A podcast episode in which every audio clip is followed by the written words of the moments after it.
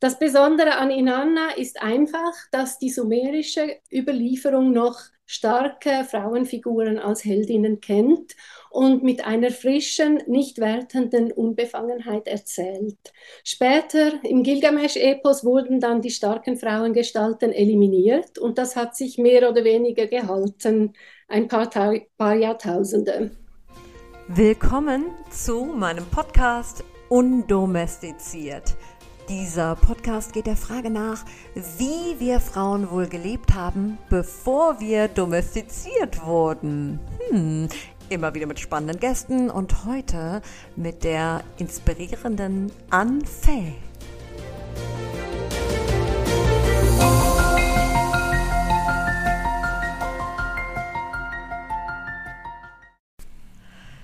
Ich finde, für mich persönlich, ist es einer der größten Umwälzungen in der Geschichte der Menschheit, die Erfindung der monotheistischen Religionen.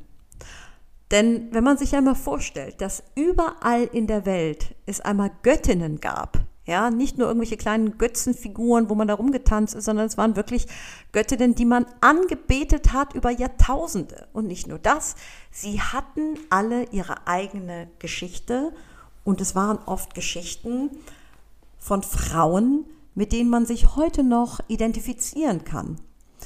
Und heute geht es um die Blaupause, also die Ur-Urmutter aller Liebesgöttinnen. Und zwar ist es die Göttin Inanna. Sie war die Vorreiterin für Göttinnen wie die Venus oder für Freya oder für Isis, äh, Aphrodite. Und ähm, dementsprechend auch wurde sie über Jahrtausende verehrt und kommt im sumerischen Epos, Gilgamesch-Epos vor, der dann später immer wieder überlagert wurde, patriarchal überlagert und dann wurde aus dieser strahlenden Göttin irgendwann, ja, so eine Hure, in der Bibel heißt es dann die Hure Babylon. Ähm, und diese Inanna als Figur, die ist so komplex und so vielschichtig, eine richtige Heldin, ja.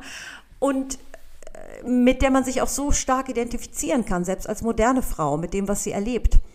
Ähm, aber jetzt, um nicht zu viel vorwegzunehmen, weil es wird jetzt sowieso noch sehr intensiv, das Gespräch, ähm, habe ich eine Expertin eingeladen. Ich ähm, freue mich sehr, dass sie sich bereit erklärt hat, mir dieses Interview zu geben. Und wir führen gleich ein sehr intensives Gespräch und gehen wirklich in das Detail dieser Geschichte. Also ich wünsche euch äh, viel Spaß und hoffentlich genauso viel Inspiration, wie ich das hatte. Das Gespräch wurde über Zoom aufgezeichnet, deswegen entschuldigt ein paar kleine äh, Qualitätshoppler. Ähm, ich würde sagen, ich spanne euch nicht länger auf die Folter. Es geht los. Ich äh, freue mich sehr, heute die Anne Fay aus der Schweiz hier zu Gast zu haben, als mein Interviewgast. Ich bin auf die Anne aufmerksam geworden, weil sie diese wahnsinnig inspirierende und reichhaltige Website hat, Goldspur, in der sie informiert über alte Mythen und Göttinnen. Und am besten, an, du stellst dich vielleicht mal ganz kurz selber vor. Genau.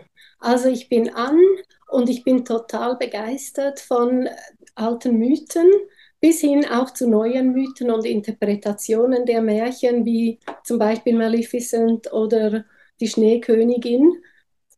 Ähm, ich habe sieben Jahre lang mich damit auseinandergesetzt und das studiert und habe einfach herausgefunden, es geht eigentlich immer um dasselbe.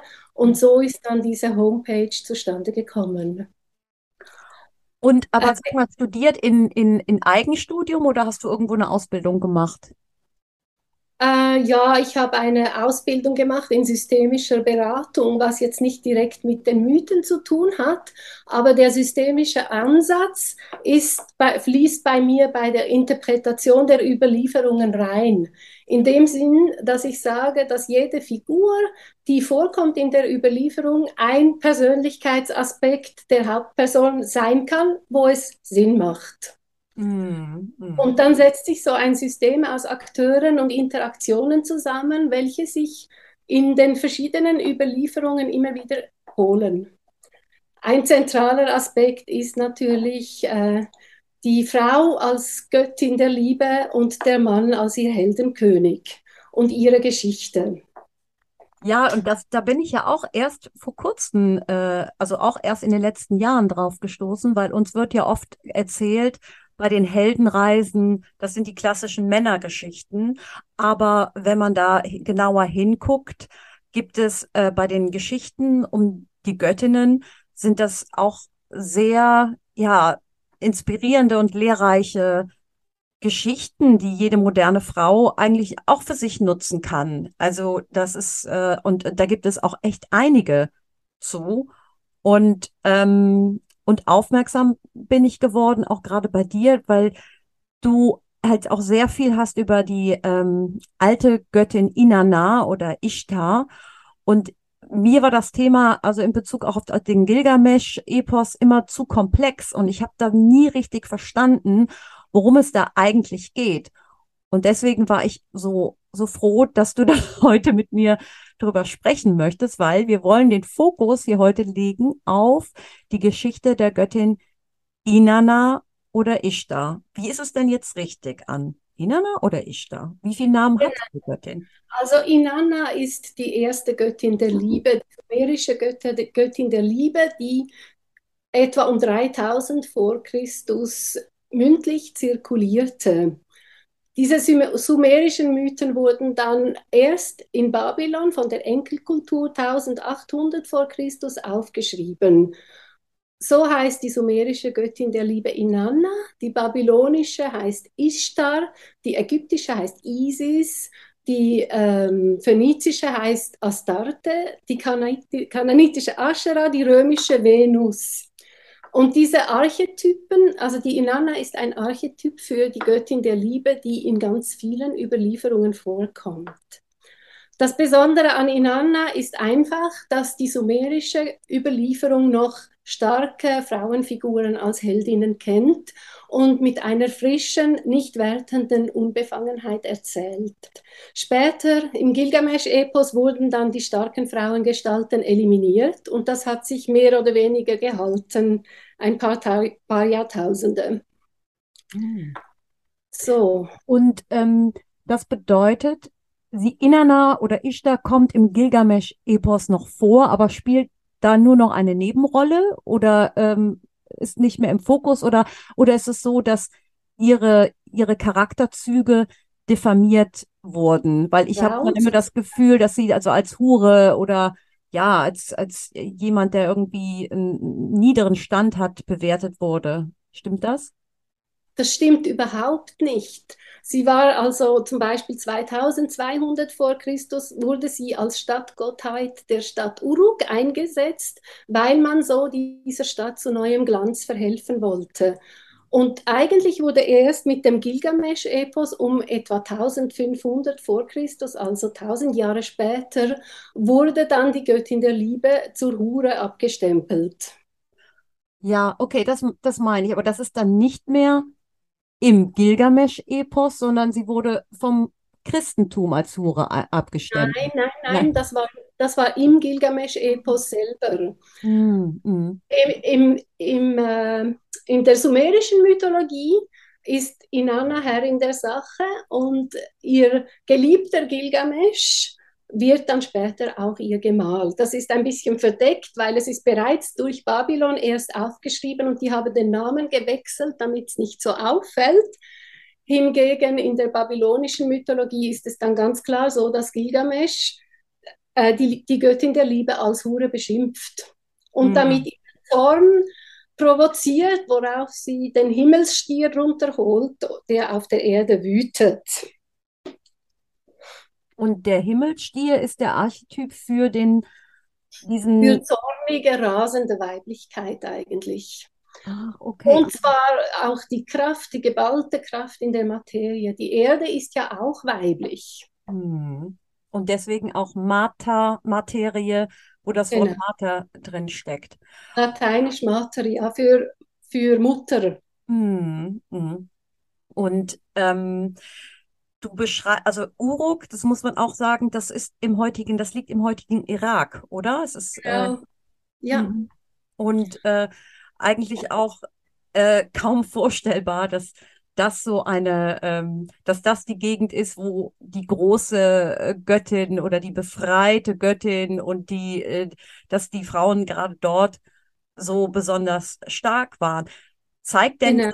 spielt denn die Darstellung einer Göttin, ähm, repräsentiert das denn auch das Bild der Frau zu der Zeit? Also hat das ein, ein gibt es dazu ja, Studien oder so, dass man sagt, es nicht nur so, dass es in der Religion oder in, in Form der Mythen die Frau so dargestellt wurde, sondern die Frauen hatten auch einen anderen Stellenwert insgesamt. Ist das, weil Religion ist ja auch eine Reflexion der genau. Gesellschaft. Ja, so ist es. Also zur Zeit der sumerischen Hochkultur hatten die Frauen eine bedeutende Stellung. Das geht ja zurück auf die matriarchalen Kulturen, wo die Frauen als Gebärerinnen und eigentlich als Quelle der Liebe und des Lebens galten. Und das Ganze ist eigentlich erst mit Babylon gekippt, was das Gilgamesch-Epos ist eine Interpretation der älteren sumerischen Mythologie, bei welchem zum ersten Mal ähm, Herrschaft durch Macht und Gewalt verherrlicht wird und, und die Frauen und das Weibliche, also das Land und die Materie, unterdrückt werden. Und Gilgamesch ist ein Despot, der auch vor dem Himmel nicht zurückschreckt und sich holt, was er will, mit Gewalt. Mhm. Und das hat erst in Babylon, also die Enkelkultur nach Sumer hat das begonnen.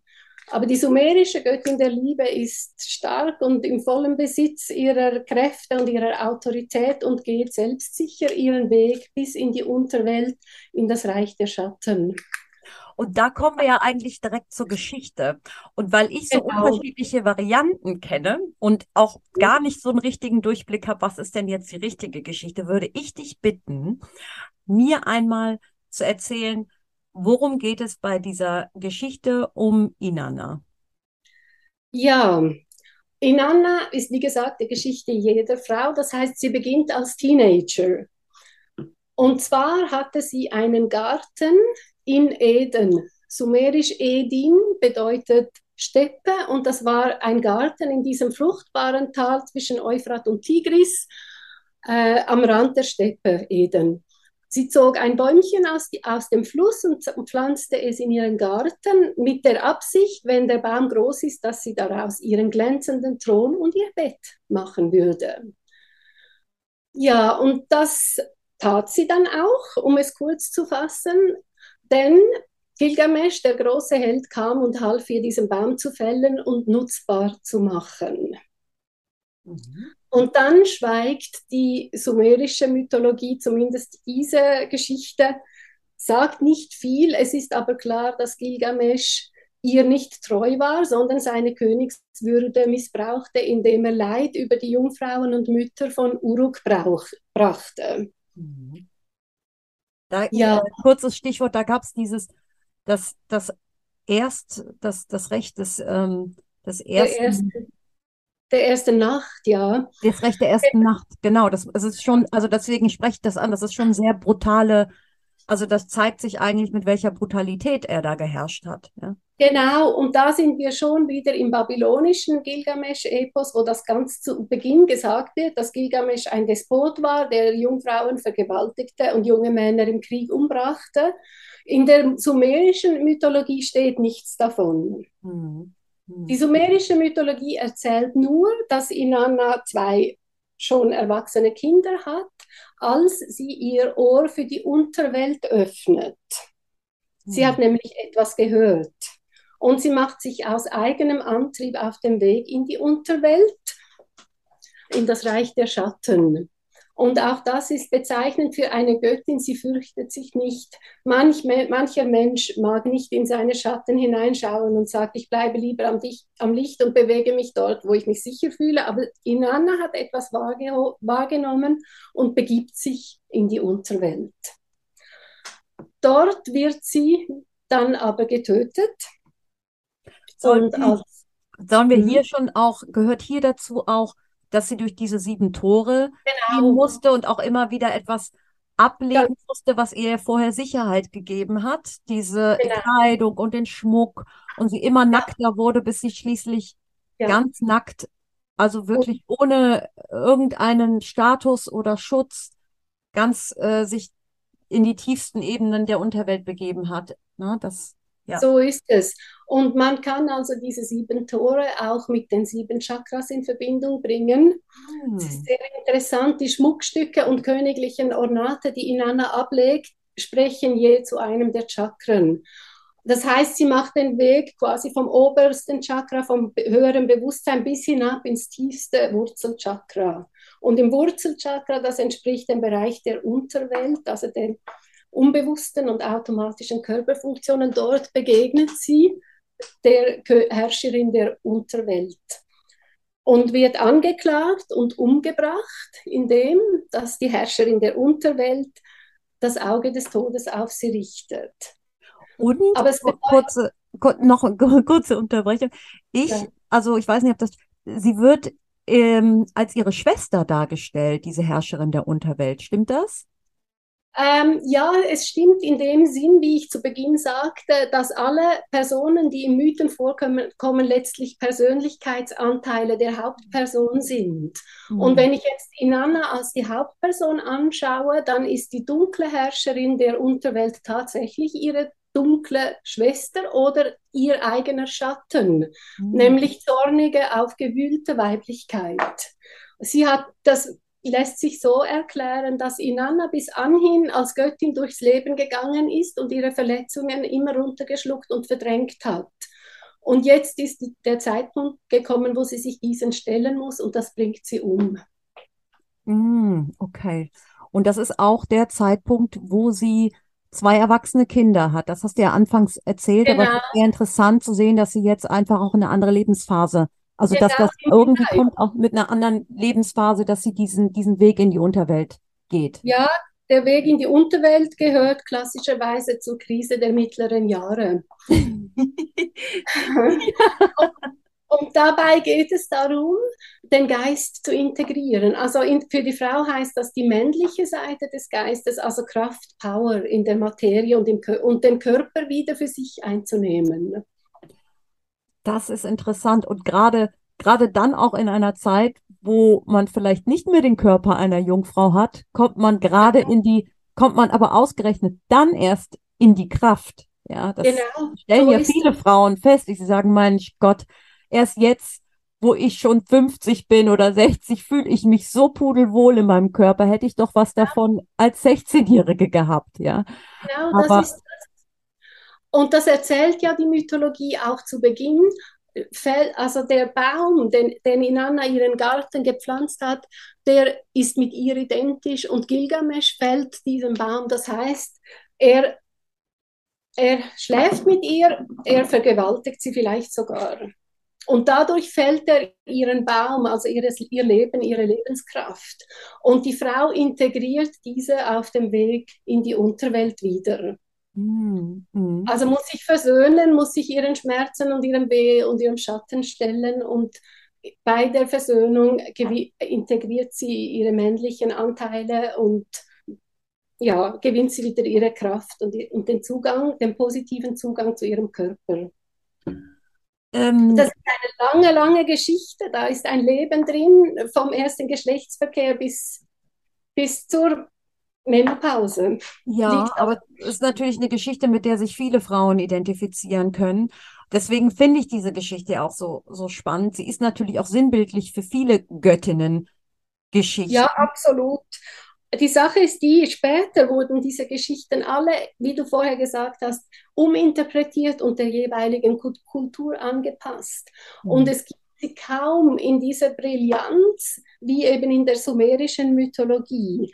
Die Herrin der Unterwelt ist eigentlich erst jetzt in der neuen Disney-Verfilmung von Maleficent, bekommt sie die Position, die ihr eigentlich zukommt, als Schicksalsgöttin und auch als Retterin und Bewahrerin der Jungfrau der reinen Liebe. Ach, da, du, das ist total spannend, aber ich komme da später nochmal drauf ja. zurück. Ich halte das jetzt im Hinterkopf, weil erstmal Inanna kommt in die Unterwelt und wird eigentlich umgehend ohne dass da jetzt viel passiert, wird sie von ihrer Schwester brutal getötet. Also da steht ja was drin von überm Baum oder irgendwie, der, der, der irgendwie um so ein Zum Leichnam gemacht und an einen, an einen Nagel in der Wand gehängt. Ja, ja, also das ist jetzt nicht nur so wie so ein Schneewittchen, das da liegt, sondern es wird brutal geschrieben, Ja. dass sie da ja auch irgendwo ein Stück Würde, also die verliert ja alles, ja. Alles. Auch das, das letzte bisschen Würde als Leiche, ja, wenn man da, da irgendwie, Genau, ja. So ist es. und was passiert dann? Was sie passiert dann? Ja.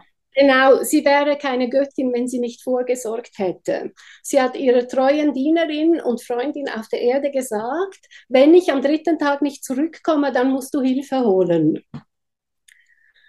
Und das macht dann diese Dienerin. Sie geht zuerst zum einen Gott und sagt, du, Inanna ist in der Unterwelt und sie ist nicht zurückgekommen. Und der sagt, ach, die ist selber schuld. Das weiß jeder, wer in die Unterwelt geht, kommt nicht zurück. Und dann geht sie zu einem nächsten Gott und der sagt dasselbe.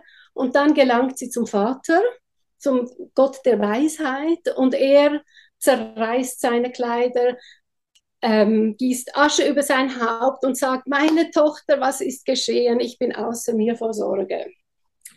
Genau. Und Der Gott er, der Weisheit sagt das. der, der Weisheit, der Vater, ja. Der Vater. Wie heißt der nochmal in der Mythologie? Und das Der heißt er heißt Enki. Enki. En, ja, En heißt Gott und Ki heißt Erde. Also er ist der Gott der Erde. Mhm. Mhm.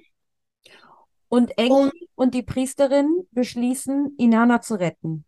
nein, ja, Enki beschließt sie zu retten und er weiß auch, wie das geht. Ähm, es ist eine verrückte Geschichte. Er kramt ein bisschen Schmutz unter seinen Fingernägeln und formt daraus zwei kleine Wesen, die klein genug sind, in die Unterwelt zu gelangen. Ja, Und ich stelle mir das so vor, das ist so eine partnerschaftliche Auseinandersetzung und der, der liebende weise Mann, wenn die Frau so aufgebracht ist, schaut seine Fingernägel an und sieht da ein bisschen Schmutz und sagt, hm, aha, ich verstehe. Okay. Also Enki gibt diesen beiden kleinen Wesen den Auftrag, zur Göttin in der Unterwelt zu fliegen. Er sagt, sie, ist, sie liegt in Schmerzen und Wehen wie eine Gebärende. Und wenn sie jammert, ah, mein Rücken, dann jammert mit ihr, ah, mein, mein Rücken. Und wenn sie sagt, oh, mein Inneres, dann sagt, oh, mein Inneres. Und wenn sie sagt, Hilfe, mein Kopf, dann sagt, Hilfe, mein Kopf. Und so, und das wird die Göttin besänftigen. Und dann könnt ihr von ihr erbitten, was ihr wollt. Dann erbittet ihr den Leichnam von Inanna und sprengt Wasser und Brot des Lebens auf sie und dann wird sie wieder aufstehen. Moment, Moment, Moment, Anne, ich muss das kurz.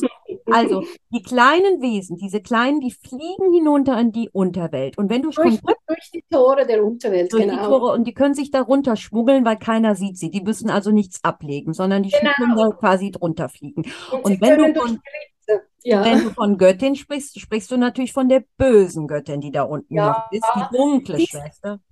Ja, aber der Gott der Weisheit weiß, dass sie nicht böse ist, sondern dass sie in, in, in Wehen liegt, wie die große Mutter, die gebären wird. Sie wird nämlich die, die Jungfrau, die reine Liebe der Göttin wieder gebären. Mhm. Und die, welche Aufgabe haben die kleinen, also wie schaffen die kleinen Wesen das, quasi zum Spiegel dieser Göttin zu werden? Also, Genau, sie fliegen hin und, und, und fliegen neben diese Göttin hin. Und wenn sie jammert, ah, mein Inneres, dann hört die Göttin, oh, mein Inneres, links und rechts. Und sie wiederholen einfach, was die Göttin sagt. Und irgendwann hält sie inne und sagt, wer seid ihr, die ihr mit mir jammert und klagt? Mhm. Und Eigentlich dann, sind das ja auch so Zuhörer, ne? Das sind ja eigentlich Genau. auch zum ersten Mal Wesen, die ihr, ihr Leid spiegeln und damit schon wie so eine Art Trost spenden, nur weil sie das spiegeln, wenn ich das so so, ist es. Und es ist natürlich das Wesen des liebenden Vaters, der das Leid, das hinter dem Zorn steht, sieht. Oder? Mhm. und somit eigentlich Versöhnung ermöglicht. Mhm. Mhm. Um zu zeigen, hinter jedem, der irgendwo auch ähm, eine Härte hat oder vermeintlich böse, dass Genau. da irgendwo auch ein Schmerz drin versteckt ist, der vielleicht gemildert werden muss oder dem man zuhört oder der sein, der, der irgendwie sein Sprachrohr braucht. So ist es. Das ist das Wesen des Vaters. Und Ja, ja, dann geht's weiter. dann geht's weiter. Dann wird die Göttin aufmerksam und sagt, wer seid ihr? Und ich schenke euch alles, was ihr wollt. Und dann sagen die beiden Wesen, wir möchten den Leichnam, der da an der Wand hängt. Und sie sagt, okay, könnt ihr haben. Und dann sprengen die beiden Wesen das Wasser des Lebens und das Brot des Lebens auf Inanna und sie steht wieder auf. Mhm. Und das ist auch okay für die, für die dunkle Göttin. Ja, die sieht dann Genau. eigentlich ihre getötete Schwester. Ja, aber dann kommen die Richter der Unterwelt und sagen, halt, halt, niemand verlässt die Unterwelt, ohne nicht einen Ersatz für sich zu stellen. Mhm. Das sind die Galla, heißen die Galla. Die Dämonen der Unterwelt, die heften sich nun an Inannas Seite, als Inanna auf die Erdoberfläche zurückkehrt, um einen Ersatz für Inanna zu finden. Mhm. Also als Pfand quasi. Da muss jetzt Ja, ich habe lange darüber nachgedacht, was das wohl bedeuten kann. Und ich bin zum Schluss gekommen, das bedeutet, dass die erste Re Reaktion auf die Schmerzen, die man erkannt hat, ist, wer, die Schuld bei jemandem zu finden und ihn anzuklagen. Mhm. Oder? Und ihn damit in Negativität, das heißt in die Unterwelt zu schicken. Jemand muss schuld sein. Ja. Okay, und dann müssen die alle wieder hoch und müssen einen Schuldigen suchen. Ja. Genau. Dann kommen sie hoch und treffen als erstes auf die treue Freundin und die Galla wollen sich gleich auf sie stürzen und Inanna sagt, nein, nein, sie nicht. Sie hat mich gerettet. Sie hat Hilfe geholt. Dann gehen sie weiter, dann kommen sie zu Inannas Sohn und man muss wissen, diese Menschen, Inanna war drei Tage tot, sieht erbärmlich aus und die sehen die Göttin der Liebe und zerreißen ihre Kleider und werfen Asche über ihr Haupt und fallen auf die Knie. Und beim Sohn sei, sagt Inanna auch, nein, er nicht, er ist mein starker Kriegsheld. Und dann kommen sie zur Tochter. Bezeichnenderweise hat die babylonische Überlieferung aus der Tochter einen Mann gemacht, aber dieser Mann heißt also Sarah. Ich denke, es ist eine Tochter. Und, und dann sagen sie, dann nehmen wir, geh weiter, Inanna, wir nehmen Sarah. Und Inanna sagt, sicher nicht meine Tochter, sie ist diejenige, die mein Haar kämmt und frisiert, wunderschön und die so schön auf der Laute spielen kann. Dann sagen die Galler, okay, lass uns zum großen Baum gehen, dort hinten. Und hinten unter dem großen Baum, sitzend auf Inannas Thron, gekleidet in ihren prächtigen Gewändern der Weisheit, die sie errungen hat, sitzt ihr Göttergatte und hebt seinen Hintern nicht. Er sagt nämlich, was ist los mit dir, Schatz, hast du wieder die P? Was? Hast du wieder deine Tage? Das Du siehst scheiße aus. Und dann heißt es, Inanna richtete das Auge des Todes auf Dumuzi. Also das ist ihr Göttergatte, das bedeutet Sohn des Lebens. Ja, und die Galla stürzten sich auf ihn und begi- beginnen ihn zu schlagen und, und mit Äxten und Keulen zu traktieren. Und der Göttergatte flieht entsetzt in die Wüste. Also eigentlich ist es eine Geschichte, es ist eigentlich ist es eine Geschichte von einer Frau, die sich selbst erkennt und merkt, mein Mann, der muss jetzt gehen. Ja. Er hat mich mein Leben lang verarscht, oder? Ja. Und, und, und er, er, ist, er hat von, mei- von allem, was ich gegeben habe an Lebenskraft und Liebe, hat er einfach genommen und nichts zurückgegeben. Hm. Und wenn man bedenkt, dass diese Geschichte, wie viel, wie viel Tausende von Jahren ist die alt? Also 5000 etwa. Unglaublich. Und wenn man, Ja. also, ja, das ist, es hat so ein, ja, es hat so eine Relevanz und man kann sich das nicht vorstellen, weil wir groß geworden sind mit einer Zeitrechnung mit Jesus Geburt und von Ja. dort an waren die Frauen ja immer domestiziert und brav und ihr Mann. Von früher, das ich also nochmals betonen, es war nicht Jesus. Jesus hat die Frauen befreit, es war Babylon, es war 1000, ab 1500 vor Christus oder 1700 vor Christus hat die Unterdrückung der Frau angefangen und 1700, 1800 nach Christus hat sie langsam wieder nachgelassen mit dem Abnehmen der Macht der katholischen Kirche. Das stimmt. Aber dass Jesus die Frauen befreit hat, darüber müssen wir nochmal separat sprechen, weil ich glaube, das wissen auch die wenigsten. Weil das Das ist nur, die das ist nun mal wirklich auch von Kirchenkonzilen so genau. drastisch umgeformt worden. Ähm, und, und kommt erst jetzt auch zutage, ist aber auch, ich glaube, das, ja, aber da können wir gerne ja. mal noch mal drüber sprechen, weil ich finde, das finde ich auch sehr spannend.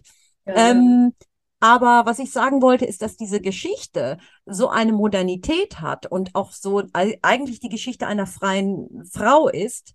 Ähm, es ist schon faszinierend äh, zu verstehen, dass diese Sorgen oder diese Krisen der heutigen Frauen die gleichen waren wie die vor 5000 Jahren. Ja? Unglaublich, nicht wahr? So. Ich, ich habe auch, ich habe das gesehen und habe gedacht, das ist so brandaktuell, ich muss raus damit. Ja. Weil ich dachte, heute ist es Zeit, dass die Frauen zu, zur Versöhnung finden. Total. Und ja. ich möchte gern noch mal auf dieses ähm, Thema kommen, ganz kurz, dass Inanna auch gleichgesetzt wird mit Lilith, der ersten Frau Adams. Und dort wird sie als Dämonin und Teufel auch beschrieben. Stimmt das? Also genau. Ja, parallel. Also, die Mythologie erzählt ganz schlicht, dass das Bäumchen, das Inanna in, in ihrem Garten pflanzte und hegte und pflegte, eines Tages von fremden Wesen der Macht besetzt war. Ähm, in, den, in den Wurzeln war die Schlange, die nicht gezähmt werden kann. Im Stamm hatte Lilith, die, die, die dunkle Jungfrau, ihre Wohnung gemacht. Und in der Krone hatte der Löwenadler, das Wappentier der sumerischen Könige, sein Nest gebaut. Und alle drei Figuren symbolisieren eigentlich Macht und Egoismus in der sumerischen Mythologie. Also Lilith, der Name bedeutet ähm, dunkler Wind. Lilith wird auch als Nachtwind übersetzt. Aber ja, sie ist, ein, sie, sie ist schon ein Teil oder eine Komponente von Inanna. Also das genau. Ist, ja. Mhm. Sie ist eigentlich Inannas dunkle Schwester. Also die dunkle Jungfrau, die junge Frau, die Macht durch Verführung lebt, mhm. symbolisiert Lilith. Mhm.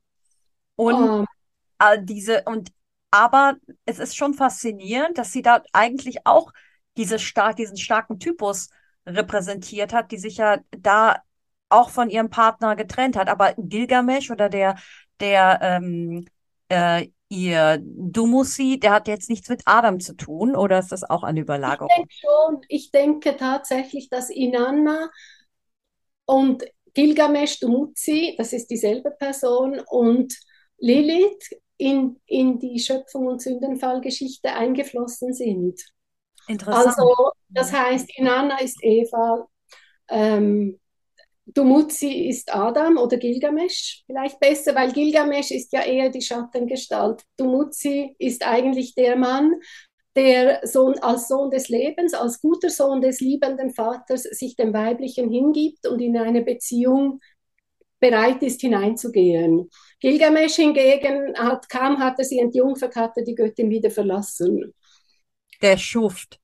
Das sind genau, und das sind so die zwei männlichen Typen. Also der eine, der bereit ist, sich hinzugeben, und der andere, der, der nur nehmen und konsumieren will. Im Gegensatz zu den beiden weiblichen Typen, die Göttin der Liebe und die dunkle Jungfrau als Hure oder Schlange. Hm. So hat, so hat jede, jede äh, Lichtgestalt halt auch ihre Schattenseite. Das ist interessant, weil mhm. ähm, das sehen wir gar nicht so richtig. In dieser Welt sehen wir oft auch nur diesen, das Licht, der Schatten wird so gut versteckt, aber jeder Mensch hat das in sich. Ja, also so. es gibt nicht diesen, jeder hat diese Facette. Hier sind wir kurz unterbrochen worden aufgrund der Technik, aber es geht sofort weiter. Also eigentlich kann man zusammenfassen, diese Geschichte von Inanna oder Ishtar, erstmal ist diese Göttin repräsentativ, repräsentativ fast wie so, so eine Blaupause für alle anderen großen Göttinnen, zu denen so ein Götterpantheon auch später dazu gekommen ist, sei das jetzt Aphrodite oder Venus oder Freya, also in, mhm. meinem, in meiner Interpretation. Und schon sogar darüber hinaus ähm, ein, eine Vorreiterin von Eva. Ja, und das, ich finde das, und dann, wenn man aber dann die ursprüngliche Geschichte sich anhört, dass das so eine freie und, und moderne Frau, also modern in Anführungsstrichen, weil wir uns so damit so gut identifizieren können, dann ist es doch schon sehr faszinierend und auch seltsam, dass man diese Geschichte überhaupt nicht kennt. Ich meine, Gilgamesch-Epos, das ist vielen ja schon irgendwie bekannt, aber die genau. Geschichte von Inanna, also allein der Name, Göttin Inanna, die kennt kaum jemand. Venus vielleicht noch, Aphrodite, ja, vielleicht noch Freier wegen dem Freitag. ja. ja. Aber, mhm. ähm, aber Inanna, das ist schon, also wirklich, finde, find, das ist schon nischig. Obwohl das so eine, eine Basisgöttin ist, sage ich mal. Ja? Genau. Mhm. Und sie hat diesen dreifachen Aspekt. Und da würde ich dich bitten, da nochmal was zu, zu sagen zu dieser drei, drei, diesen dreifachen, diese dreifachen Göttin, die ja auch oft vorkommt. Und dieses mit diesem Schwarz und dem mit dem Weiß und dem Rot. Das fand ich eben auch so, so interessant. Mhm. Sehr gerne. Die dreifache Göttin ist dreifach wie auch der dreifache Gott. Der dreifache Gott, das wissen wir eher, ist Vater, Sohn und Geist. Also alter, weiser Mann. Und analog dazu oder schon viel früher war die dreifache Göttin Jungfrau, weiß, Mutter, rot, als Königin der Erde. Also die Jungfrau ist Göttin des Himmels und hat reine Liebe. Die Mutter, Rot, Königin der Erde, ist fruchtbar, menstruiert, äh, ist stark, manchmal auch zornig. Und die letzte Lebensphase führt dann in die Unterwelt, schwarz wie der Tod, und daraus hervorgeht dann die große Mutter, die Frau, die Großmutter, die wirklich Power hat ähm, und die, die, die äh, Schicksalsgottheit und Lebenskraft in der Materie symbolisiert. Und das möchte ich einfach auch nochmal sagen dazu, weil vielleicht hören Leute zu und sagen, jetzt bin ich aber irgendwie abgehangen. Jetzt hat die Inanna auch noch drei in dreifacher Gestalt. Man muss einfach sehen, dass, das hast du anfangs ja schon gesagt, dass in der Mythologie die Geschichten sind nicht nur Reisen zu das sind nicht nur Begegnung, Begegnungen mit Protagonisten, sondern das sind diese Begegnungen mit sich selbst. Und wir haben diese dreifache Göttin in so vielen ähm, äh, Geschichten. Also bei Demeter ist es ja auch so. Das ist auch diese dreifache Göttin in Persephone, die sie, die dann herabsteigt in die Unterwelt und oh. dann von Hekate äh, quasi gerettet wird, die ältere. Also da kommt das immer wieder drin vor. Also es ist kein nischiges Phänomen, sondern diese uralte Dreifaltigkeit. Ich weiß nicht, im Christentum heißt es nur Dreifaltigkeit, ansonsten ist es immer diese dreifache Göttin. Das mhm. gibt es ja auch noch im, im Christentum teilweise mit den drei Madeln. Ich weiß nicht, ob du das kennst. Da sind diese drei äh, Göttin, also die, die heilige Barbara und die heilige Katharina ah. mit dem Wurm. Und da sind noch so Reste drin zu sehen. Mhm. Und in Köln äh, wo ich herkomme oder wo ich noch wohne, da gab es ganz früher diesen Matronenkult. Da waren immer auch, da waren immer drei Göttinnen und die eine ja. war die Jungfrau, die eine war die Alte und die eine war die, äh, die Mutter, wie du es schon beschrieben hast. Und das ist, da steckt so viel drin. Da ist das ganze Prinzip des zyklischen Lebens und der Lebensphasen drin beschrieben. Und das so. hat wirklich viel Tiefe. Man muss es einfach verstehen. Ne? Wir leben ja so in eine Richtung irgendwie. Ne? Wir versuchen irgendwie alles zu erreichen im Leben und viel anzuhäufen, unsere Ziele zu verwirklichen. Und dann tun wir alles irgendwie darum, um jung und knackig zu bleiben. Aber das, dass das etwas Zyklisches ist, dass man irgendwie auch wieder zurückkommt oder eine Lebensphase tritt, wo man sich dann selber erkennt. Das ist eigentlich auch dieses, ja, das verkörpert das für mich. Ja. So ist es. Und durch das, dass die, die Göttin oder Gott symbolisiert ja Ganzheit. Und Ganzheit ist erreicht, wenn ein ganzes Leben mit allen drei Lebensphasen durchlebt worden ist. Und das ist ah, etwas, gut.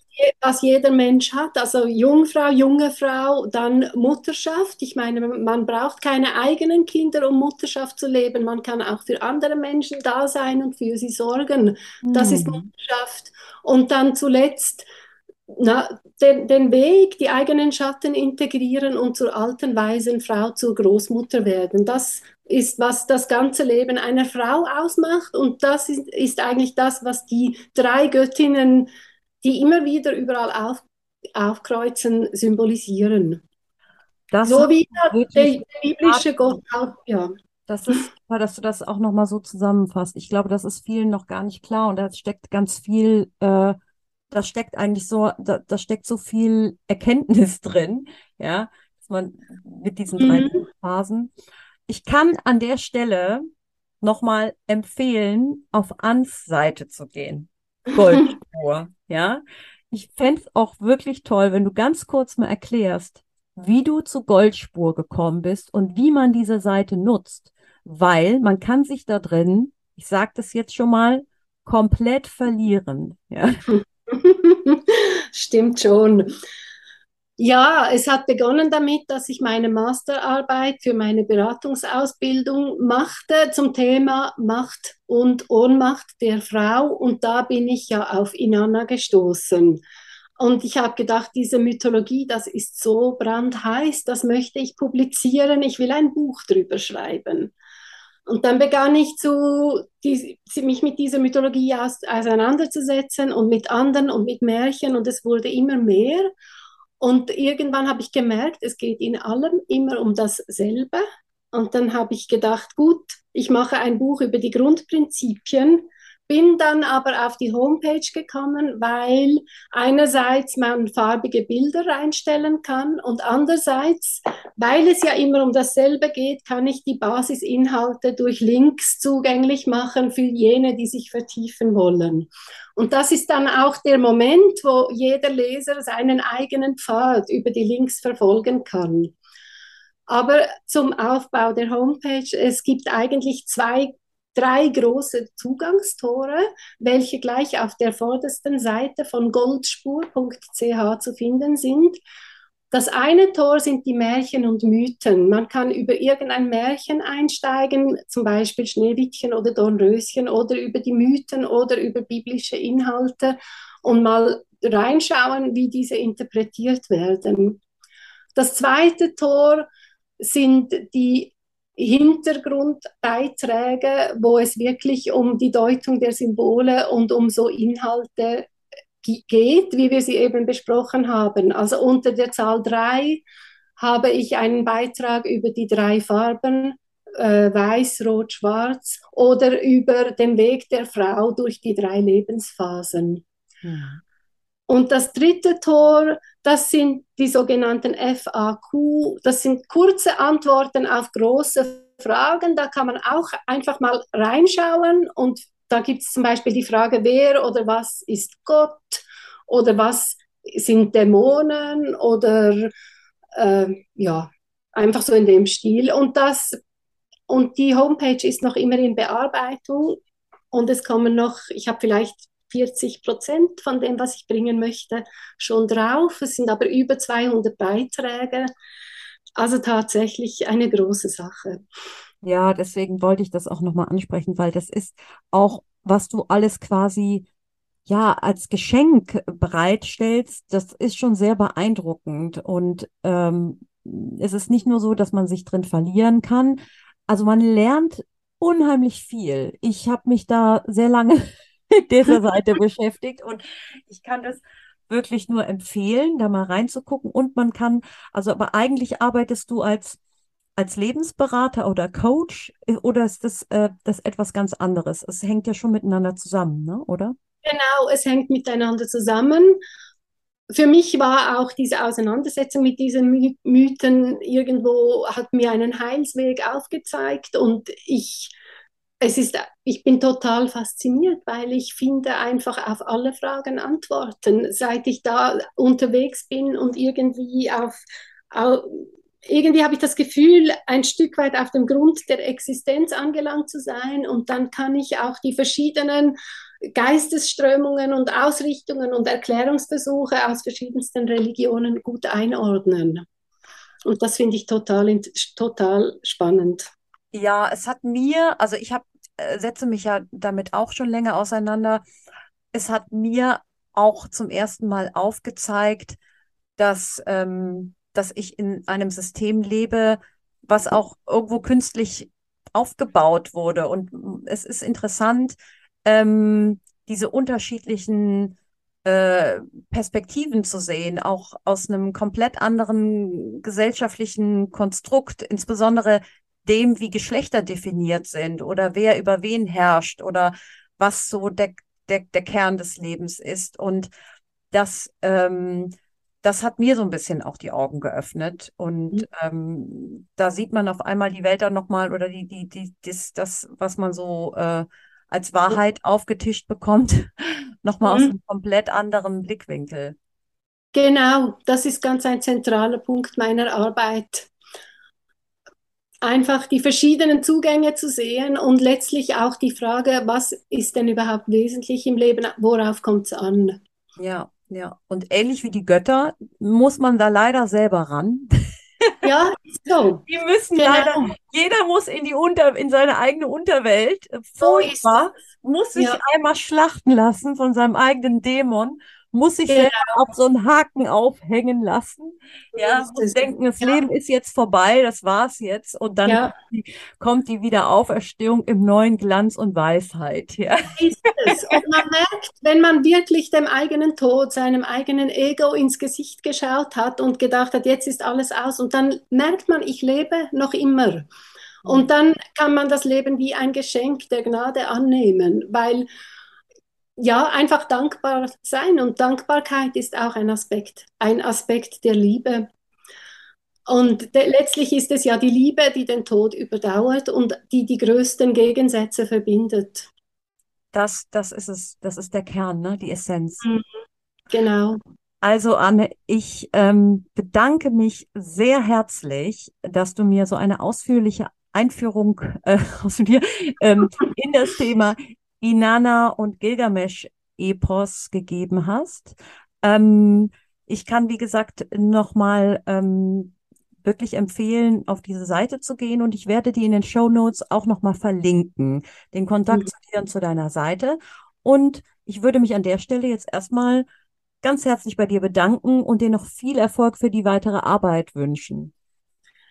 Vielen herzlichen Dank, Nadine. Es war sehr anregend, mit dir zu sprechen und herzlich willkommen auf Goldspur wieder einmal. Gut, ich bedanke mich. Tschüss. Danke auch. Tschüss. Ich hätte mich am liebsten noch stundenlang mit der Anne unterhalten können und jetzt im Schnitt ist mir auch noch mal einiges klar geworden und das zeigt mir auch, wie intensiv diese Geschichte ist. Ähm, jedes Mal immer wieder beim neuen Hören habe ich gedacht, ach ja, so meint sie das. Und jetzt habe ich auch gedacht, ach Mensch, wir haben gar nicht erwähnt, dass, ähm, wie sie dargestellt wird in den Skulpturen, nackt oder mit einem gehörnten Kopfschmuck, flankiert von zwei Katzen und mit einem Federmantel und welche Bedeutung darin noch liegt. Also, aber das zeigt einfach nur, wie vielschichtig das Ganze wirklich ist. Ich verabschiede mich jetzt erstmal. Ich ähm, kann euch nur noch mal dazu auffordern, wenn euch das gefallen hat, diese Podcast-Folge, bitte abonniert diesen Podcast oder noch besser, schreibt mir eine Bewertung und vergesst auch nicht, meinen Newsletter zu abonnieren auf www.nadinecoolesart.com. Folgt mir auf Instagram, hier könnt ihr mir auch immer schreiben. Ähm, ich freue mich auf Feedback und verabschiede mich jetzt erstmal. Viel Spaß und eine schöne Zeit mit Inanna oder Ishtar und all den anderen Göttinnen. Ciao, ciao.